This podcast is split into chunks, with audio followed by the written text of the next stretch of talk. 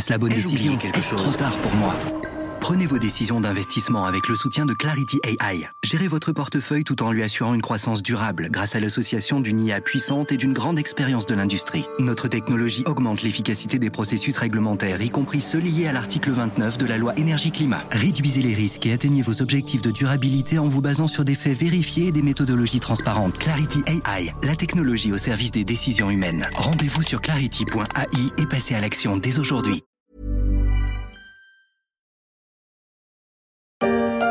À ce prix-là, les meubles et la décoration sont compris. La salle de bain est à faire pâlir d'envie. Ah, la baignoire fait massage Comme j'aime. Un jacuzzi, une deuxième chambre, une belle cuisine et même un studio pour loger le personnel. Bienvenue dans le monde très confidentiel de l'immobilier de luxe et d'ultra-luxe. Un autre monde pour la plupart, un monde à part pour le secteur. Il échappe en grande partie au marasme immobilier qui plombe le marché résidentiel ancien depuis plus d'un an. Ce qui fait la différence entre les deux Essentiellement le recours au crédit ou non.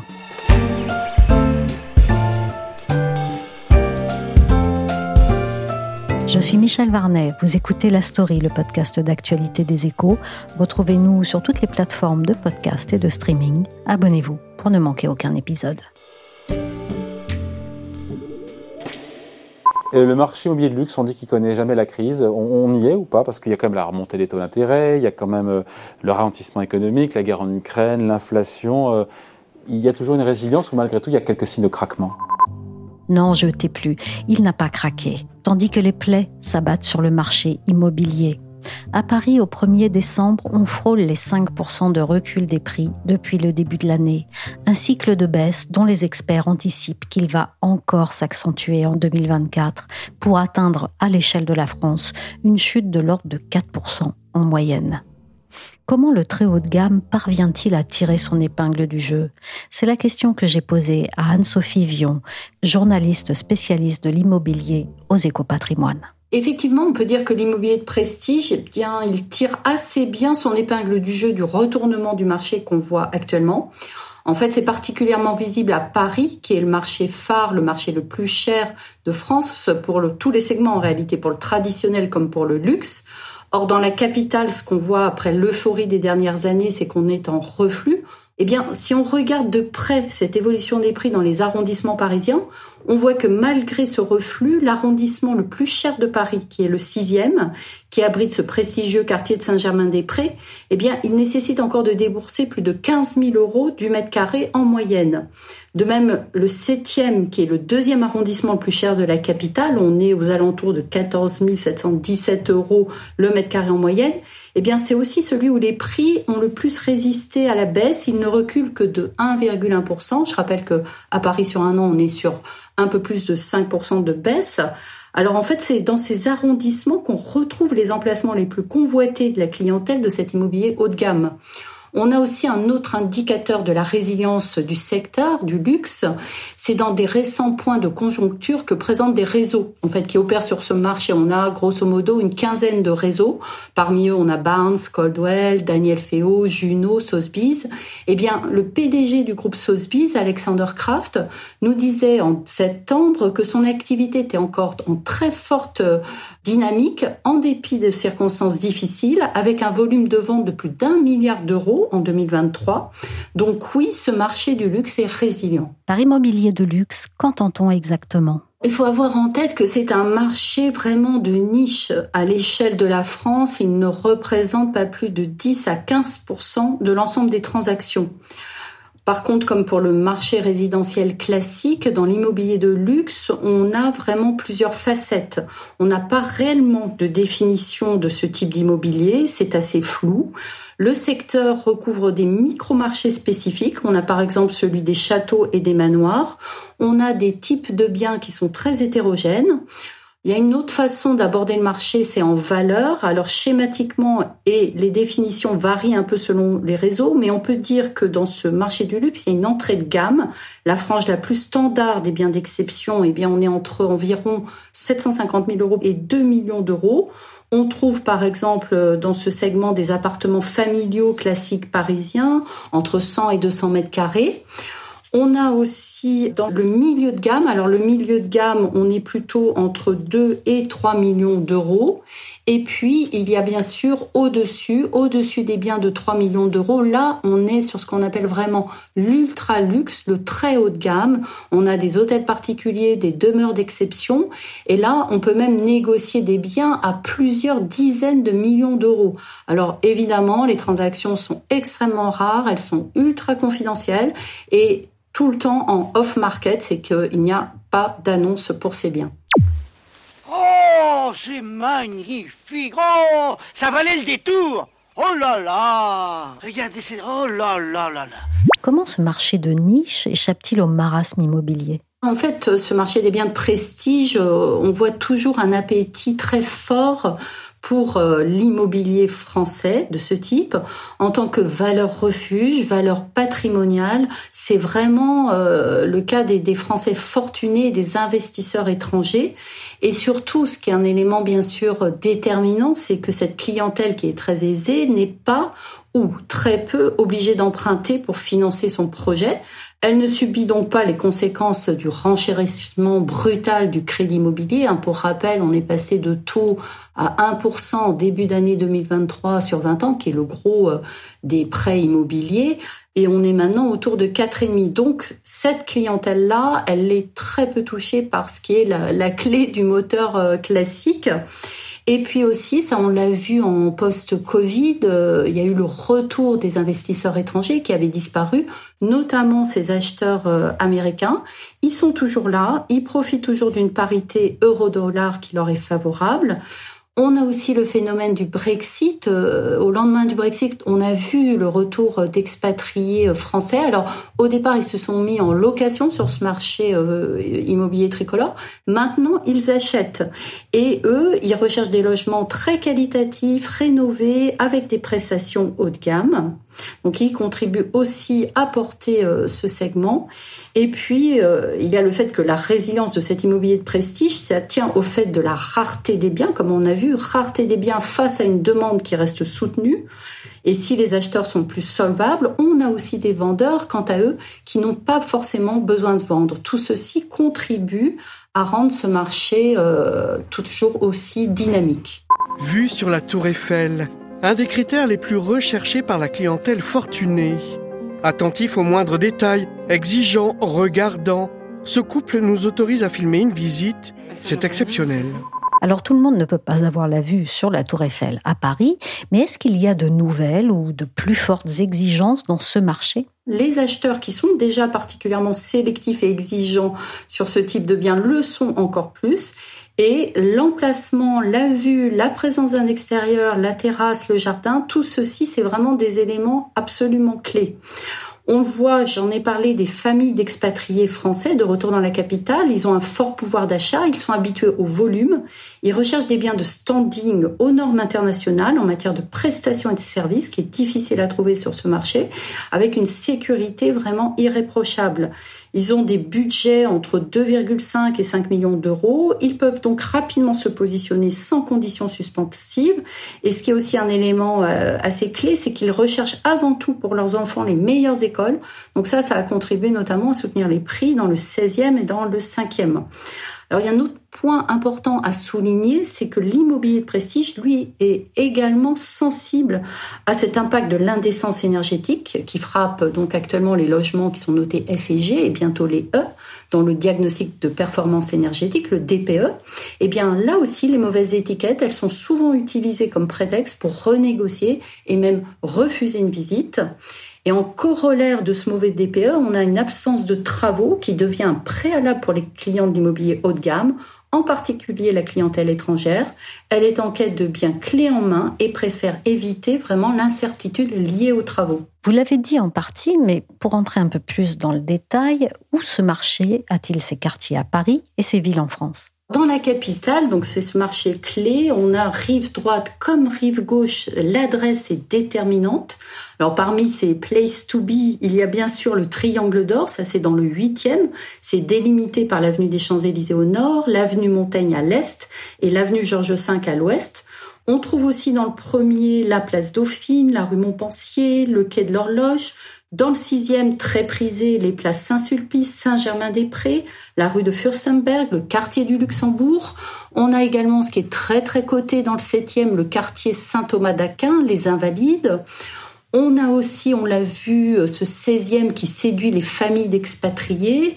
Elles ont dans le viseur notamment ces belles résidences qui offrent un peu ce qu'on appelle ces must-have dans le village d'Auteuil et à Passy, qui ont ces fameux services de conciergerie sur mesure, et ça c'est très demandé. Alors en banlieue parisienne, on va assez peu dans cette clientèle. Il y a quand même Boulogne, il y a aussi Neuilly-sur-Seine. Et à Neuilly-sur-Seine, on a ce quartier de la proximité de l'église Saint-Pierre qui est également très demandé. En dehors de la capitale, alors le deuxième marché le plus aimé de ces clients fortunés, bien sûr, c'est la Côte d'Azur, avec ses stations mythiques qui restent des valeurs sûres. On a Saint-Tropez, Saint-Jean-Cap-Ferrat, le Cap d'Antibes et Cannes. Alors Cannes a pris d'ailleurs la tête d'une récente étude qui a été menée par euh, Coldwell avec euh, Price Hubble. Ils ont analysé les 12 villes en France où ce marché des biens de luxe est au premier plan. Alors l'enquête, il faut savoir, ne prend en compte que le segment des biens de 1 à 5 millions d'euros.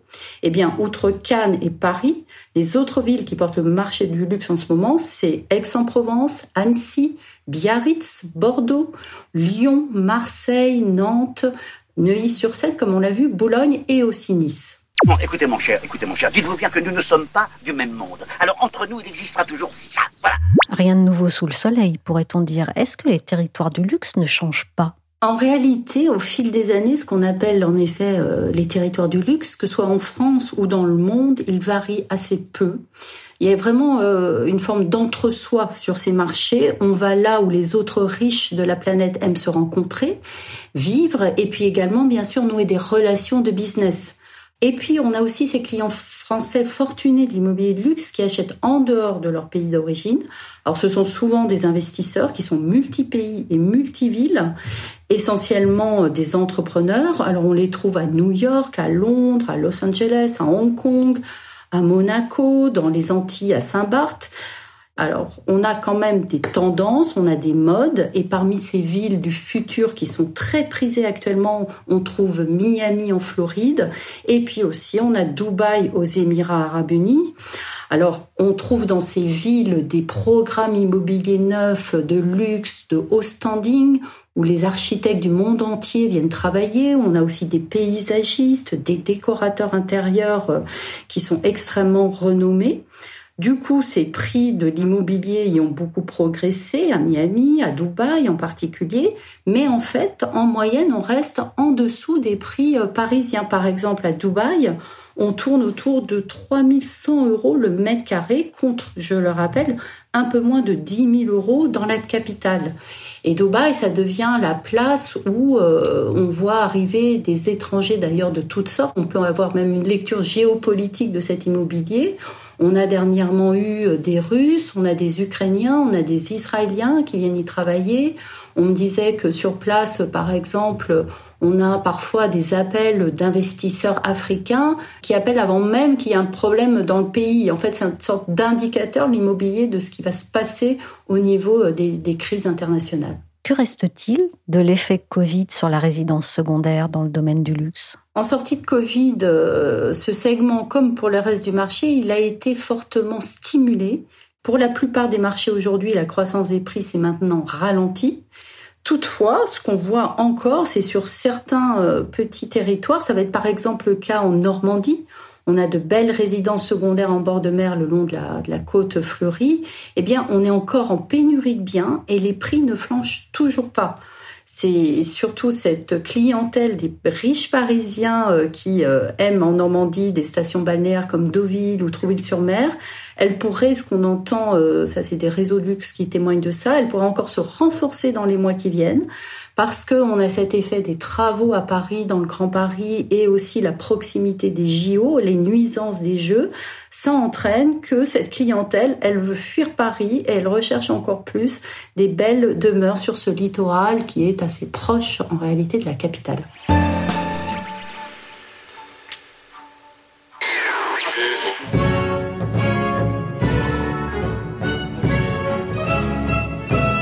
Continue dans les demeures de rêve pour aller voir du côté des châteaux. Je n'ai pas résisté au passage à la musique de Lully pour illustrer cet univers de raffinement et d'histoire qu'incarnent les châteaux. Ah, on pèle de froid ici. La réalité est sans doute plus nuancée, surtout l'hiver. Quoi qu'il en soit, les châteaux dressent leurs masses et leurs tourelles à travers la campagne française, parfois depuis plusieurs siècles. On les découvre au détour des forêts. Mais dans notre ère très urbaine, comment se porte ce segment d'exception des châteaux? Le marché des châteaux se porte bien, beaucoup de transactions cette année et de part égale entre la clientèle étrangère et la clientèle française. C'est vraiment très variable en fonction des destinations et euh, de la qualité des châteaux. Olivier Brunet est directeur associé chez Barnes, propriété et château. Le Covid a eu un effet assez bénéfique, mais le redémarrage de cet élan vers la campagne, vers le vert, vers la nature, date de 2018-2019. On a commencé à sentir le marché reprendre et cette période de confinement a fini d'asseoir une forme de stabilité qui demeure depuis sur ce marché de la campagne. Et naturellement, les châteaux font partie. Mais hum, le château est comme ça depuis le directoire. Le quoi? Qui achète aujourd'hui des châteaux Des profils extrêmement variés. On va parler d'une clientèle à pratiquement 55-60% composée d'acheteurs français. Dans ces acheteurs français, plusieurs types, des amoureux du patrimoine, dans une espèce de volonté de reconquête du patrimoine, d'écrire un chapitre du château, un chapitre de l'édifice, par de la rénovation, de la reconstruction, des remises en état. On a une deuxième typologie d'acheteurs avec le côté réussite sociale et une forme de revendication de sa réussite en devenant propriétaire d'un château. Et une dernière frange de population, on commence à voir des jeunes. Quand je parle de jeunes, c'est une population de moins de 40 ans qui décide de s'établir dans un château avec un véritable projet de vie. En général, avec un projet professionnel rattaché au château, que ça devienne du réceptif pour faire euh, des mariages, des chambres d'hôtes. Et on en a de plus en plus on découvre que les châteaux finalement peuvent être des acquisitions relativement accessibles, toute proportion gardée naturellement. C'est un rêve accessible en réalité. prix d'un château, vous savez, dépend beaucoup de... Alors d'abord, il y a des petits châteaux, puis de grands châteaux. Un petit château, encore une fois, euh, toute proportion gardée, entre 300 et 500 mètres carrés, avec un petit parc autour de quelques hectares, moins de 5, 6 un château à taille humaine, finalement, en très mauvais état, va se vendre quelques centaines de milliers d'euros. Non, attends, me dis pas que tu veux acheter un château. Oui, je vais le faire. T'es bourré ou quoi? Sophie Brown, Mice Dunbar. C'est vous qui voulez acheter? Vous ne pouvez pas débarquer et décider de vous payer un château comme un hamburger. Alors, je reviens sur la question de qui achète des châteaux. Quelle clientèle étrangère cela concerne-t-il? Les Américains, en numéro un, essentiellement avec des châteaux accessibles autour de Paris, à une distance en temps sortie d'aéroport de Paris, Orly Roissy. Numéro 2, les Hollandais et les Belges, qui sont vraiment très très présents sur ce segment de marché qui, eux, acceptent d'aller beaucoup plus loin. On a beaucoup de demandes dans la région de Niort, Poitiers, Angoulême, qui est une région très riche en, patrimoine historique et, et, dans laquelle on a régulièrement des Hollandais et des Belges qui se portent acquéreurs de châteaux. Qui est devenue la clientèle russe? Pour l'instant, je pense qu'ils sont dans leur pays. Difficulté à sortir de l'argent et une fois que l'argent est sorti, une difficulté aussi à passer les actes puisque Tracfin nous impose une forme de vérification avant même les notaires sur l'origine des fonds. Et les pays en guerre sont plutôt stigmatisés en ce moment.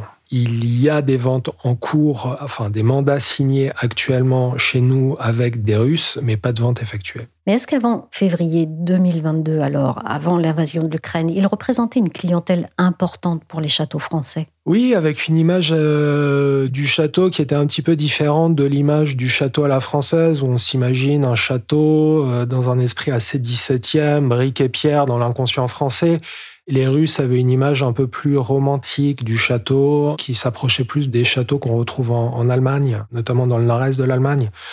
Mais ça a été une clientèle qui a été importante à une époque. Mais ils achetaient des châteaux, ils achetaient aussi des forêts, et ces mêmes forêts étaient souvent chassées. Donc il y avait aussi ce côté passionné par une activité spécifique et par la nature qui animait leurs décisions et leur volonté de se porter acquéreur de châteaux en France. Qu'est-ce qui compte aujourd'hui plus qu'hier dans la valeur d'un château?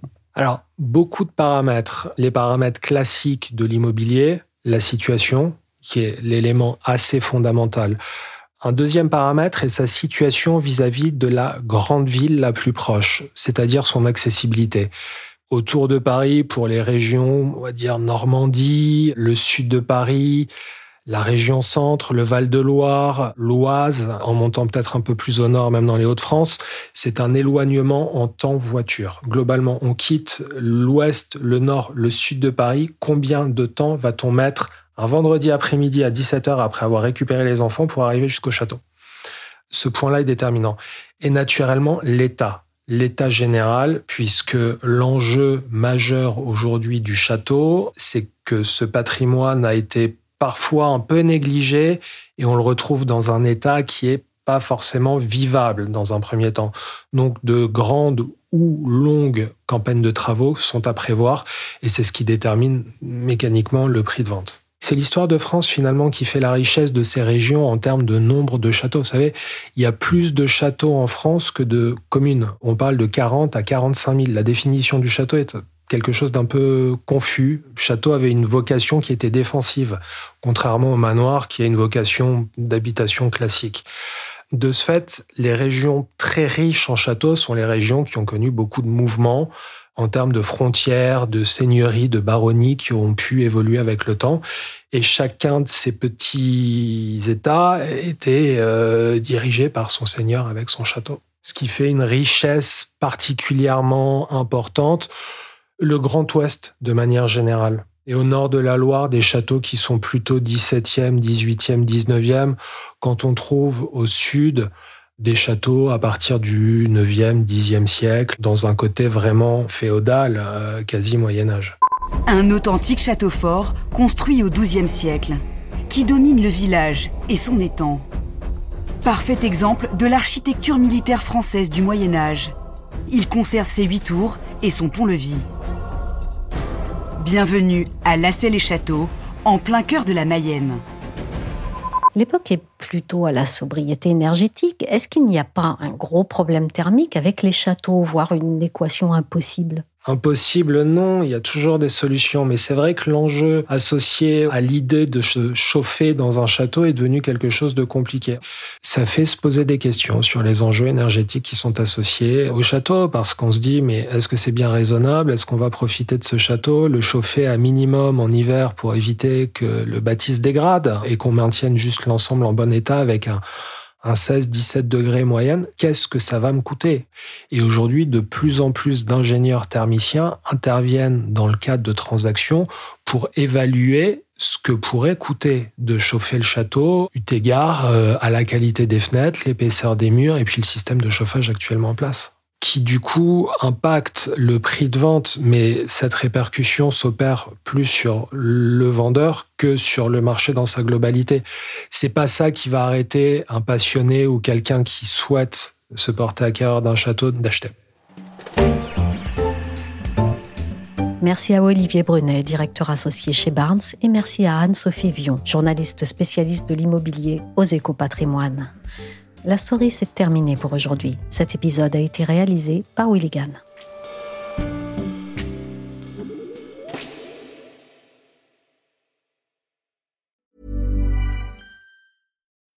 When you need mealtime inspiration, it's worth shopping Kroger, where you'll find over 30,000 mouthwatering choices that excite your inner foodie. And no matter what tasty choice you make, you'll enjoy our everyday low prices, plus extra ways to save, like digital coupons worth over $600 each week. You can also save up to $1 off per gallon at the pump with fuel points. More savings and more inspiring flavors make shopping Kroger worth it every time. Kroger, fresh for everyone. Fuel restrictions apply.